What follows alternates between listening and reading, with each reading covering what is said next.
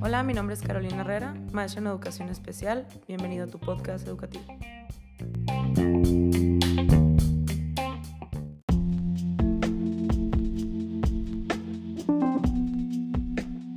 El día de hoy hablaremos sobre los niños pandémicos. ¿Qué es un niño pandémico? Un niño pandémico se refiere a los niños que nacieron en el periodo 2020-2022 o que nacieron antes y cruzaron la mayoría de su vida por este periodo de dos años de pandemia del COVID-19.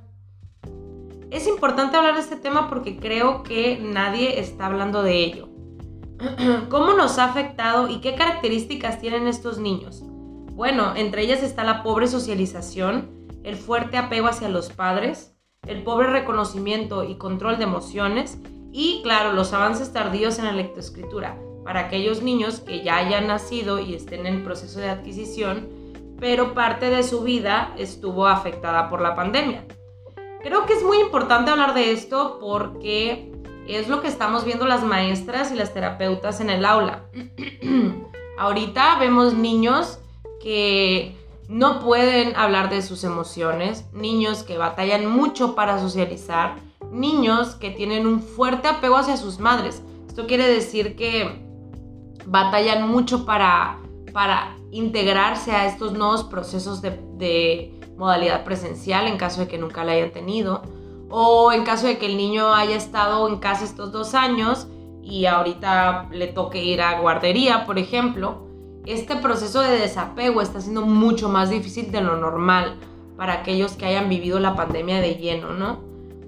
Eh, entre muchas otras cosas, lo más importante es que prestemos atención a los signos de alarma. Cuando un niño es introvertido y cuando puede estar deprimido. Cuando los cambios de humor que tienen eh, pues son normales y cuando son desproporcionados. Cuando tenemos que empezar a decir algo está, está extraño, ¿no? Foco rojo. A través de este podcast estaremos identificando juntos las características de un niño pandémico. ¿Y por qué es importante reconocerlo? Pues ya que nosotros los adultos, pues no nos ha sido muy fácil la adaptación, ¿verdad?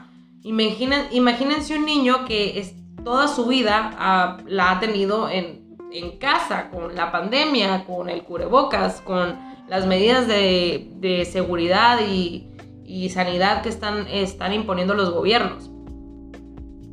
Para nosotros los adultos fue bastante difícil la adaptación porque conocemos la vida antes del COVID. Sin embargo, para muchos de estos niños, pues no, porque no la conocieron, no sabían que antes podían ir a la escuela presencial o no saben cómo relacionarse con otros niños. Muchos de ellos no saben cómo jugar porque estamos enfrentándonos a la época, a la mayor época de tecnología antes vista. Parece que los niños de hoy en día traen HDMI integrado si de por sí toda la transición del 2010 al 2020 fue difícil por la cantidad de tecnología que tenían los niños, ahora tenemos niños aislados viviendo su vida a través de computadoras, con miedo a acercarse y socializar con otros niños.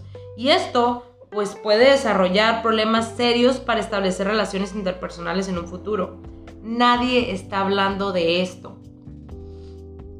En algunos estudios recientes se ha visto que en, los datos nuevos sobre las, las este, investigaciones que están haciendo allá en, China, están aplicando lo de los efectos psicológicos al inicio de la, de la pandemia y durante la misma.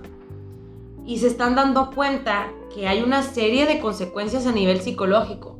Los primeros datos de la pandemia que se iniciaron en China este, ya están, ya están eh, obligados a proteger la salud mental de la población y claro del personal sanitario, porque se están identificando en las poblaciones que ya, que ya tienen más tiempo con esto, los altos niveles de ansiedad. O sea, esto es impresionante. Cómo eh, las medidas de protección de la salud que estamos aplicando están afectando a las personas a nivel psicológico. Estamos hablando de la mamá que está encerrada con el niño, eh, el niño de 2, 3 años, eh, que pues claro que tiene miedo de salir porque la situación de la pandemia, Y ahora está esta otra parte de recuperar el bienestar psicológico de la población en general.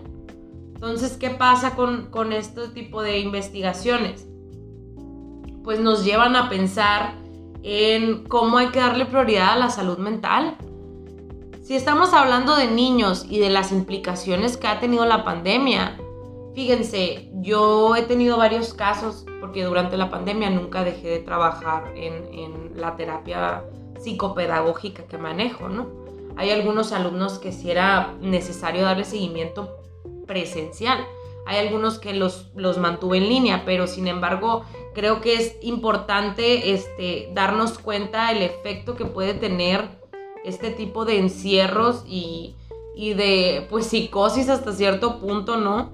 Porque estamos todos como en estado de alerta todo el tiempo, 24/7, y es crear un niño con el mismo estado de alerta. Pero ¿cómo creen que afecte este tipo de, de síndrome de persecución este, 24/7 a los niveles de ansiedad de un niño.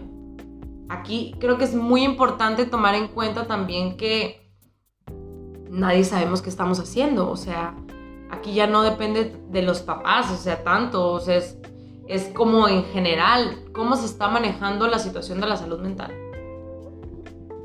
¿Qué tanta prioridad se le está dando? Porque sí, entendemos la situación del encierro y, la cuarentena y, no hay que salir tanto a cosas innecesarias y lávate las manos y ponte cubrebocas y ponte gel. Y es muy importante, es muy importante, claro, pero también es importante decir, bueno, mi hijo está teniendo eh, comportamientos anormales. Anormales me refiero a yo tengo otros hijos y me doy cuenta que con este es, muy difícil inclusive dejarlo ahí viendo la tele e irme a la cocina a cocinar. Eh, quiere estar pegado a mí todo el día. Eh, veo que si me voy de la habitación empieza a llorar inmediatamente y quiere estar conmigo siempre y no puedo ni ir al baño porque está pegado a mí y tiene como mucha ansiedad la separación. Este tipo de situaciones, creo que, o sea, las mamás lo normalizan porque al final es como, bueno, pues sí, es que toda la vida ha estado aquí, o sea, toda su vida porque es pequeño, ha estado aquí enseguida de él porque pues la pandemia y porque pues estoy trabajando en casa o, X, Y, Z.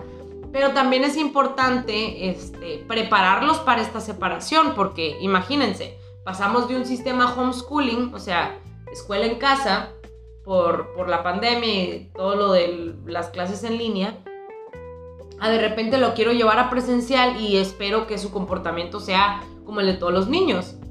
Y es que todos los niños están pasando por lo mismo. Todos los niños de kinder ahorita están teniendo problemas para la adaptación.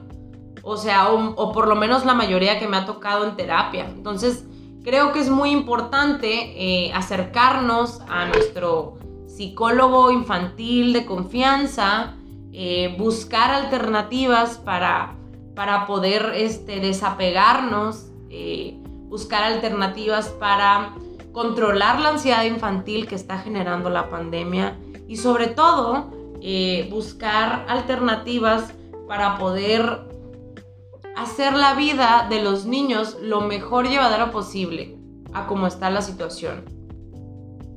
Esto significa no sobrecarguemos a los niños en la tecnología que consumen, por favor no lo sobrecarguemos. Hay que evaluar el impacto que tiene la tecnología. Porque tengo niños de 6 años que hablan como niños de 9. Porque consumen material de niños de 9. Y esto ya lo he hablado en otros podcasts. Ahora, imagínense, sí, los papás estamos ocupados, estamos este, trabajando y necesitamos pues a veces también tiempo para nosotros, ¿por qué no? Pero es importante pensar en qué tanto está afectando esto emocionalmente a mi hijo y cómo lo puedo ayudar yo, maestra, yo mamá, yo tío, cómo lo puedo ayudar a sobrellevar esta situación sin, desacreditar sus sentimientos, o sea, sin estar diciéndole, ay hombre, a mi edad, mijito, yo a tu edad estaba haciendo esto. A su edad sí estábamos haciendo cosas muy distintas sin embargo, no habíamos vivido este impacto tan grande que tuvo la pandemia COVID-19. Entonces es importante que que nos acerquemos a nuestro profesionista de confianza y te invito a ti que me sigas en mis redes sociales, PSP Carolina Herrera. Ahí subo pequeños consejitos, herramientas para sobrellevar el día a día. Y sobre todo, mándame mensaje, no dudes en mandarme mensaje y voy a intentar canalizarte con la mejor persona que pueda ayudarte con tu caso. Este, esto se trata de apoyarnos, echarnos la mano en esta difícil situación. Y eh, eso sería todo por el día de hoy. Esto, esto los invito a que abramos una conversación que nadie está teniendo, una conversación de la salud mental en los infantes respecto a la pandemia del COVID-19. Gracias.